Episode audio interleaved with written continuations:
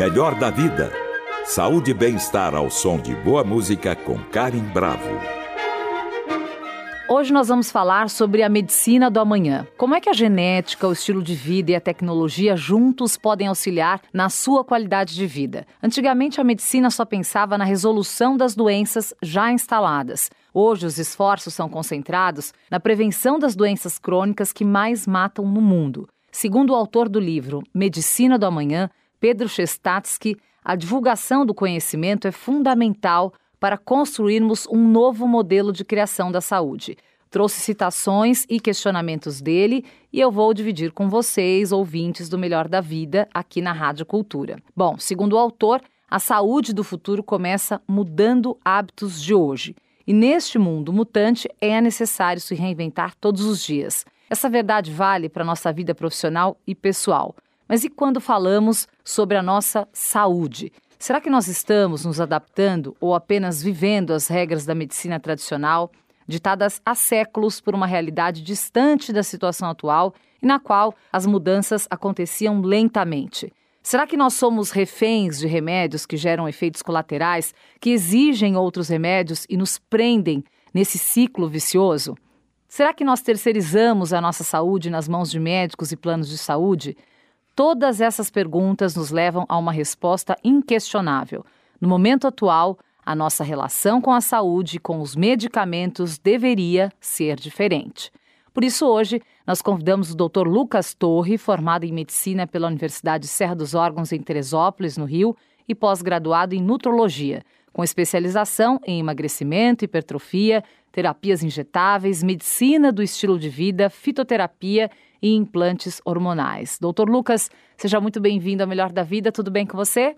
Tudo bem, boa tarde, é um prazer estar por aqui, né, podendo passar um pouco do meu conhecimento, poder fornecer aí alguns dados, né, que vai ajudar as pessoas a se reinventar nesse novo cenário, com foco sempre em ter longevidade, né, ter mais qualidade de vida, viver melhor e mais. Ótimo. Nós que agradecemos a sua presença aqui no Melhor da Vida. É um prazer tê-lo aqui com a gente para falar sobre esse tema tão legal, né? Tão bacana e novo para muita gente. Então vamos lá, doutor Lucas, vou começar com uma pergunta. É, eu queria saber se você concorda com o autor do livro Medicina do Amanhã, é, que a nossa relação com a saúde, com os medicamentos, deveria ser diferente hoje em dia.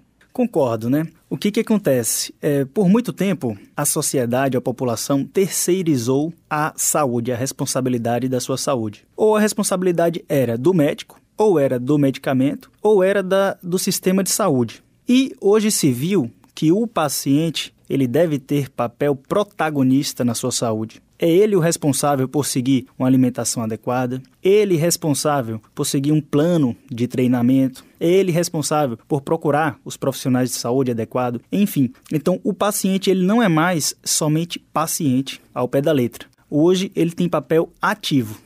Sim. E por onde que nós podemos começar a mudar a forma de lidar com a nossa saúde? Porque tem muita gente que eh, fica esperando acontecer algo ruim para procurar um especialista e começar um tratamento às vezes é tarde demais. E obviamente que a gente também não pode se automedicar, a gente sempre precisa ser orientado por um profissional, mas é o que eu falo, não adianta o médico orientar com certas coisas e a gente não seguir. Então, assim, quem não pensa né, em, na longevidade, quem não pensa na prevenção? Como é que a gente começa a, a, fazer esse trabalho? Bom, a primeira parte é entender que o médico ele não é mais aquela figura, figura paternalista vertical. Ele não é mais aquela pessoa que envia as ordens e o paciente obedece. O paciente ele tem o dever de passar informações para o médico de forma horizontalizada, de igual para igual. O primeiro passo é procurar ajuda médica. Por quê? Porque se o paciente procura iniciar atividade física por conta própria, iniciar uma dieta que viu na revista, uma dieta que viu na internet, ele tem grandes chances de deixar passar aí desajustes né, metabólicos, em termos de vitaminas, sais minerais. Então, o principal, o primeiro passo ele passar por um profissional médico que vai avaliar a condição orgânica para que ele possa iniciar a prática de atividade física e ele receber as devidas orientações dietéticas, né? Então, tem que saber se o coração está apto a iniciar na prática de atividade física, tem que saber se o fígado está funcionando bem, se os rins estão funcionando bem, como é que está o controle glicêmico do açúcar no sangue, como que está o colesterol, como que estão os hormônios. O primeiro passo é saber como é que o carro está, se está bem revisado, se está tudo funcionando, para em seguida colocar na estrada e fazer a viagem. Claro. Melhor da vida com Karim Bravo. Tema de hoje é Medicina do Amanhã e aqui no estúdio eu converso com o Dr. Lucas Torres, especializado em nutrologia. Agora, com o aumento da medicina individualizada, o aumento da expectativa de vida, ele vai continuar crescendo ou existem estudos que provam o contrário? Existem estudos que provam o contrário. Existe um estudo do jornal The Lancet, né, que mostrou que pela primeira vez a expectativa de vida pode vir a inverter né? não aumentar mais. Que hoje as pessoas vivem mais, né? Se você comparar hoje uma pessoa de 60 anos com uma pessoa de 60 anos de, sei lá, 50, 60 anos atrás, a vitalidade é outra, certo? Antes, aos 60 anos, era considerada uma pessoa já é, bem idosa, que já não tinha muita atividade, e hoje a pessoa de 60 anos, ela tá aí voando. Justamente. A expectativa de vida no Brasil gira em torno de 75 anos, né? É, aproximadamente 22 anos a mais do que em 1960. Naquela época, com 45 anos, você já era ali considerado um pouco velho, na é verdade. E isso é um paradoxo, porque a nossa sociedade atual é a sociedade que mais teve preocupação com os cuidados com a saúde. E como assim a expectativa de vida pode vir a regredir ao invés de aumentar? Sim. Bom, a grande explicação é que os novos hábitos de vidas, o crescimento da obesidade, o aumento da alimentação por alimentos fast food. Alimentos industrializados. Esses são os fatores que podem vir a fazer com que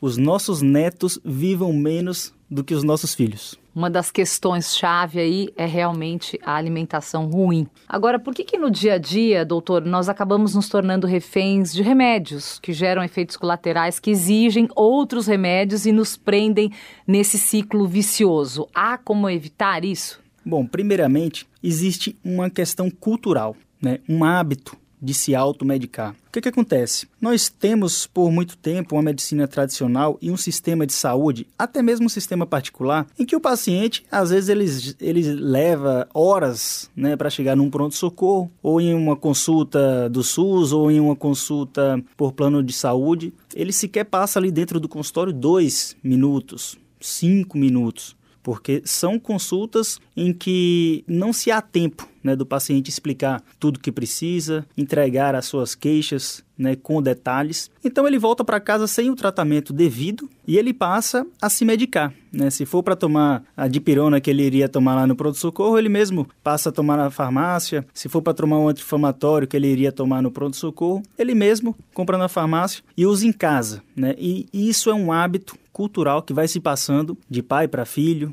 né, entre os familiares. E hoje, para você ter uma ideia, a automedicação corresponde a 33% das intoxicações que ocorrem que chegam nos prontos-socorros. É um número alarmante. Sim, um número considerável. É, e aí, a gente, só para a gente continuar aquela questão, né, que você falou que a gente pode ter a diminuição da longevidade, que parece algo inacreditável, e justamente por conta da alimentação ruim, dos produtos industrializados. Mas uma coisa que eu acho meio contraditória, assim, dessa questão do número de obesos, né, seguir crescendo, eu não entendo, porque hoje a gente tem várias dietas, fórmulas, remédios que podem fazer bem para o emagrecimento, né? Se bem recomendados, um leque imenso de atividades físicas, uma vasta informação sobre alimentação saudável, tratamentos especializados. Hoje a gente tem um leque, inclusive nas redes sociais, que nos ajudam, né? Os médicos hoje acabam expondo alguns tratamentos, algumas possibilidades, tipos de dieta. Ou seja, as pessoas hoje elas têm mais informação. É isso que eu acho contraditório. Apesar de nós termos um número maior de alimentos industrializados e comidas ruins, a gente também tem mais informação. Então, por que, que as pessoas com esse vasto conhecimento acabam optando por esse tipo de alimentação? Bom, É, com o decorrer dos anos, né, a sociedade passou a ter hábitos né, muito mais corridos, né, muito mais pressão, uma exposição grande a redes sociais, uma pressão social para se galgar, uma certa conquista né, de, de, de cargos profissionais, enfim. E o que, que acontece? As pessoas passaram a adquirir um, um quadro de ansiedade crescente, passaram a ter um sono muito ruim, passaram a não ter tempo né, de ter momentos com a sua família, ter tempo de descansar, né, ter tempo de praticar atividade física. E nesse, nesse contexto né, muito urbano, as ações mais fáceis, né, mais práticas acabaram tomando lugar. Um exemplo disso é o fast food. Né? Então você junta tudo isso uma alimentação ruim, né, pró-inflamatória, rica em gordura saturada, muito sódio. Você também pode associar um estresse constante, um cortisol elevado, tudo isso gera um processo inflamatório muito grande. Você pode associar um quadro de insônia que também gera muito estresse. A falta de atividade física por si só geram grandes problemas né, metabólicos, favorece uh, o desenvolvimento da obesidade, favorece ao desenvolvimento de doenças cardiovasculares. Então, esse é o motivo que pode vir, segundo o estudo, a inverter essa expectativa de vida. Sim. Tema de hoje é Medicina do Amanhã e aqui no estúdio eu converso com o Dr. Lucas Torres, especializado em nutrologia.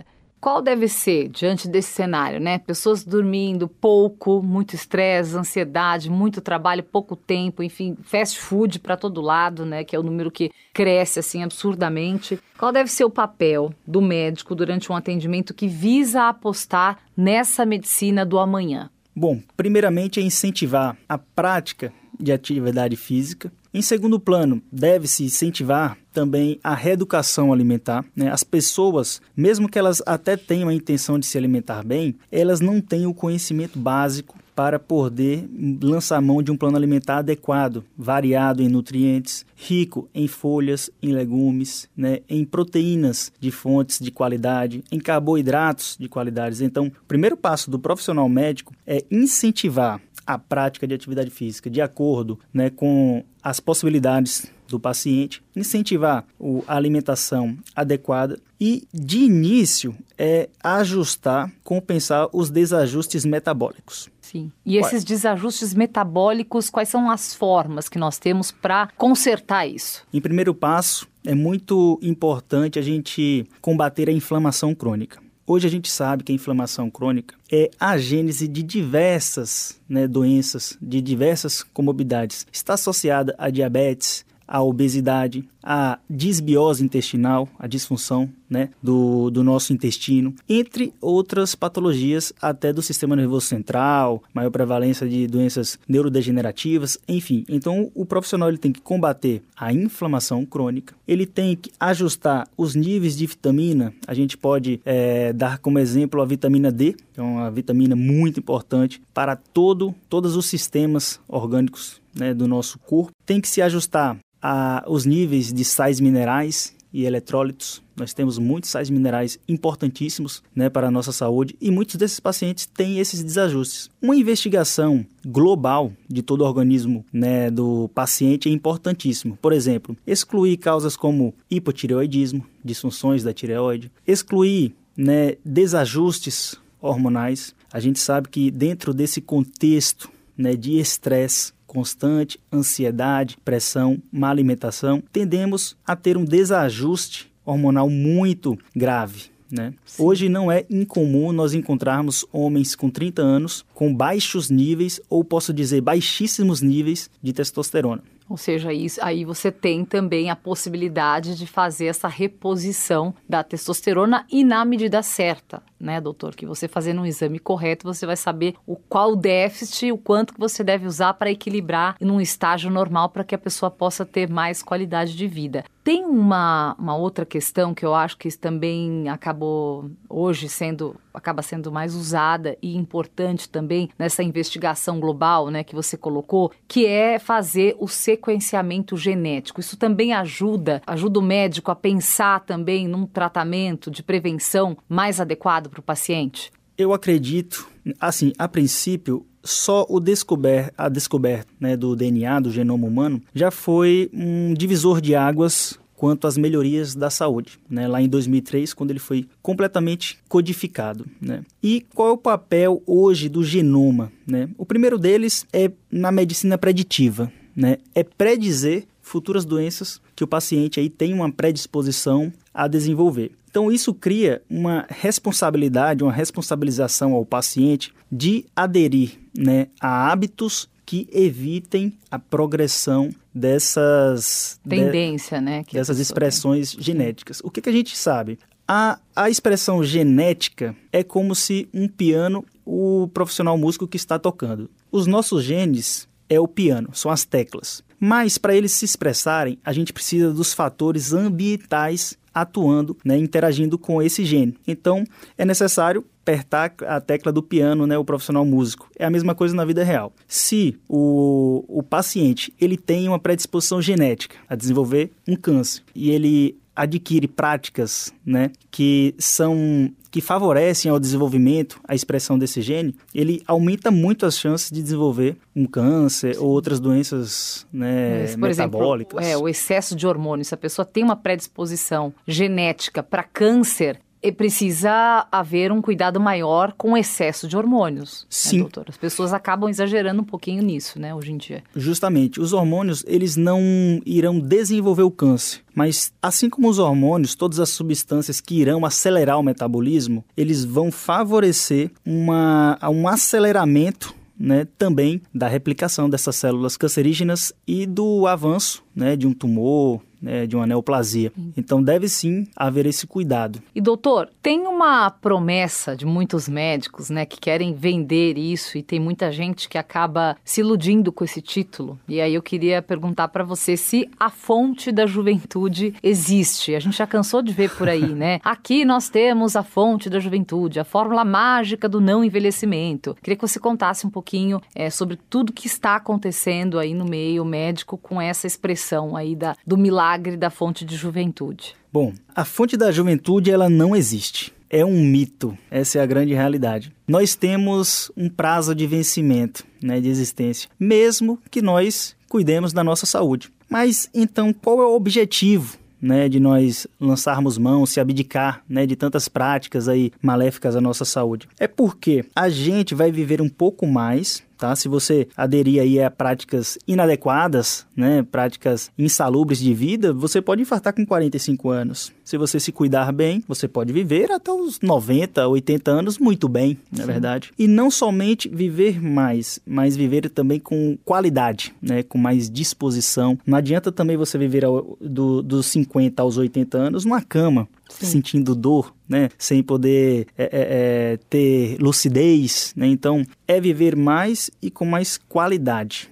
E qual que é o peso do sedentarismo, tipo, na diminuição da longevidade? Olha, tem um estudo de uma universidade australiana, que não me lembro o nome agora, que diz que pessoas que levam em torno de 10 horas por dia sentado desenvolvem até um aumento de 30% na mortalidade. Nossa. Ou seja, o exercício físico é impressionante. Podem passar todos os médicos por aqui, de todas as especialidades, todos eles é, recomendam atividade física, né? Com Falam certeza. que o sedentarismo é muito ruim em todos os sentidos. Atividade física, ela é necessária para melhorar a sensibilidade à insulina, melhorar o controle glicêmico, melhorar o colesterol, aumentar os níveis né, de testosterona, reduzir os níveis de pressão arterial, controlar quadros de ansiedade, reduz bastante o índice de depressão. Né? Então, é, se você faz musculação, você ganha massa muscular, você acelera o seu metabolismo, favorece a redução né, da gordura corporal. Enfim, atividade física hoje é o primeiro remédio da medicina do amanhã. Doutor, existem hoje profissionais treinados para auxiliar o paciente a atingir seus objetivos relacionados ao próprio bem-estar? Existe. São os coach da saúde. Né? Coaches né? da saúde. Isso. Uhum. Existe uma especialidade que é a medicina do bem-estar né? Também que foi fundada nos Estados Unidos já há bastante tempo e está começando a chegar aqui no Brasil. Que é a mesma coisa, é a função do coach de saúde. E o que que esse profissional ele vai fazer? Além da figura do médico no, no âmbito do consultório, esse profissional médico ele também vai orientar o paciente no ambiente extra consultório. Como assim? Bom, ele vai orientar sobre a prática de atividade física, qual é a mais adequada, se há musculação para esse paciente que precisa, que está sarcopênico, se é uma prática de atividade física mais funcional, enfim. Ele vai orientar sobre como comprar os suplementos, qual o tipo de suplemento é melhor para ele, né? É o whey protein isolado, é o whey protein concentrado, é dessa marca, é daquela. Ele vai orientar o paciente sobre controle do estresse, então ele tem uma, uma função terapêutica, psicoterapêutica também, cognitiva. Então ele vai orientar quando que o paciente ele deve, né, a ter mais momentos né, com a sua família, com seus amigos, reduzir carga horária de trabalho. Então, veja que o paciente ele passa a ser cuidado no âmbito muito mais externo, né, muito mais amplo. Sim. Aqui no estúdio eu converso com o Dr. Lucas Torres sobre a medicina do amanhã. Eu ouvi falar eu não sei se você conhece, já ouviu falar sobre isso, é disbiose, que é o transplante fecal. Como é que funciona esse tratamento e em qual momento ele é recomendado e se ele é usado aí, se ele está na gama de tratamentos da medicina do amanhã? Olha, o transplante fecal, ele é usado em termos é, de testes de pesquisas né? Ainda não é algo comercializado, não é algo indicado para todas as populações de forma aprovada pelas sociedades, né, pelos órgãos responsáveis, né, pela saúde de diversos países. O que que acontece? Se viu que pacientes, pessoas que têm boa saúde, têm uma predominância de uma flora bacteriana, de algumas bactérias boas também, produz né, benefícios. E viu-se também que aquelas pessoas mais obesas, que tinham mais comorbidades, né, menos saúde, tinham a predominância no seu intestino de outras bactérias, nesse caso já maléficas, bactérias aí que eram disfuncionais, né, que geravam aumento do processo inflamatório, é, agressão à parede intestinal, enfim,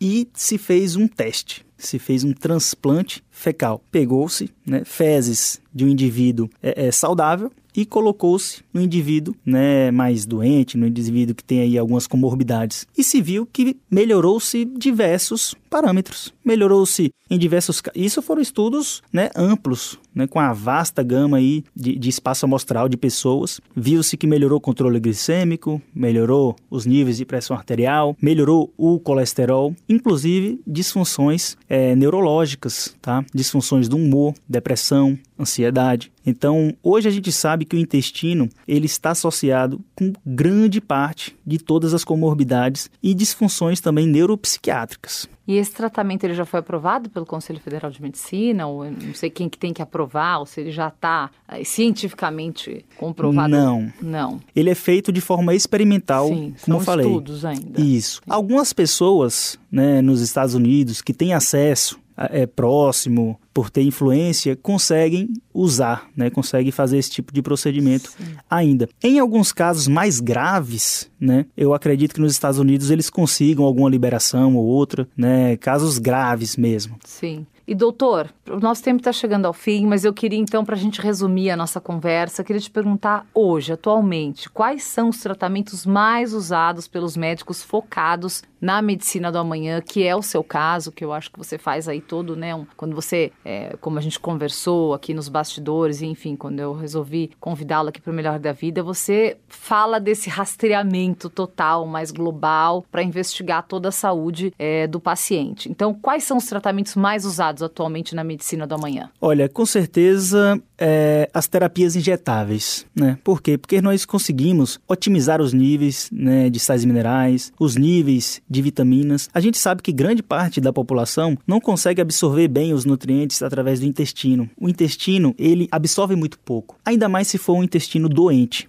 Né? Então, quando a gente passa a fazer nessas substâncias através da via intramuscular, da via venosa, nós otimizamos muito a resposta dessa suplementação. Além disso, também fazemos substâncias para melhorar o colágeno, substâncias para acelerar o metabolismo. Então, substâncias anti-inflamatórias, antioxidantes. Então, tudo isso favorece a longevidade, favorece o emagrecimento, favorece a ter mais disposição. Além disso, também podemos pontuar os implantes hormonais, né? Em termos de qualidade de vida, ter um bom ajuste hormonal, né, fazer uso de substâncias como o NADH, que é um forte cofator enzimático que dá mais energia, né, fundamental na geração de energia dentro da nossa célula. Então, essas são as terapias hoje que são mais usadas, né, que eu enfatizo mais para melhorar a qualidade de vida, a saúde e reduzir e prevenir as comorbidades, que é o que a gente mais quer. E todas essas terapias, elas já são comprovadas cientificamente? Todas. Todas que nós usamos, nós temos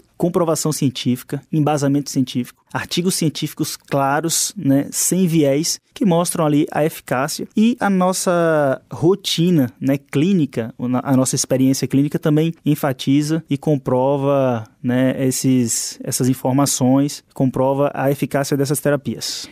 Da sua experiência, né, é, alguém já não é, Existem pessoas que não se dão bem com os implantes hormonais, ou na maioria dos casos ele é eficaz, ou existe aquela pessoa que o organismo rejeita, ou que traz algum malefício, ou que a pessoa percebe alguma coisa no corpo que acaba não, não gostando e achando que estava melhor antes? Existe essa possibilidade de rejeição de um implante hormonal? Existe, é uma chance bem rara, bem baixa, né? Existe a chance da do extrusão, né? Da extrusão é que o implante ele pode sair pelo orifício que ele foi colocado, tá? Isso pode ser por conta dos primeiros dias pós procedimento que o paciente ele não faz um repouso relativo adequado. Né? A gente sabe que nos primeiros dias não é legal que, que haja né, esforço físico, principalmente com práticas de atividade física. Então, em um poucos casos, pode sim ocorrer a extrusão, mas é raro e isso também não contraindica a reimplantação, a recolocação do implante. Quanto aos benefícios, né, aos efeitos da substância, a princípio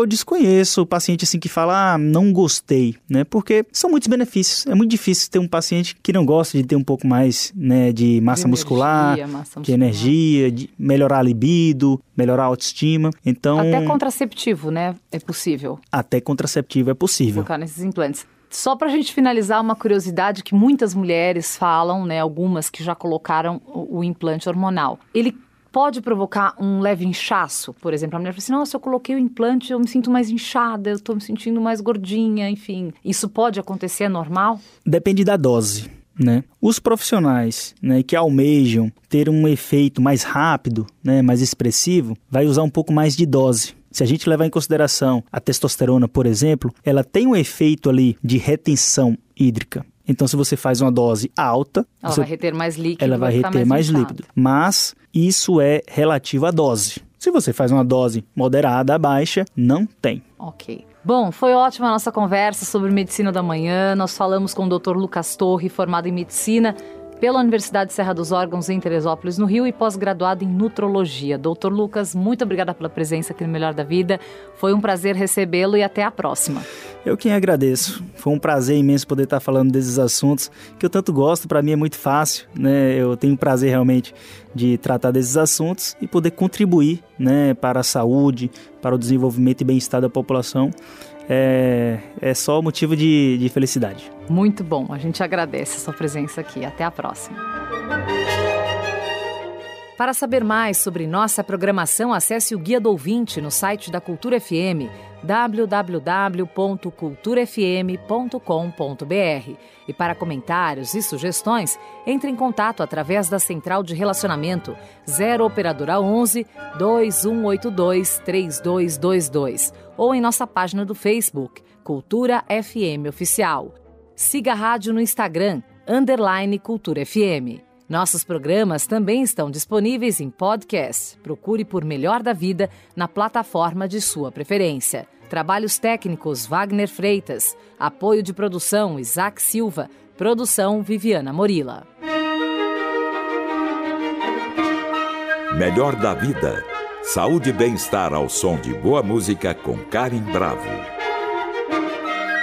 Realização Rádio Cultura de São Paulo.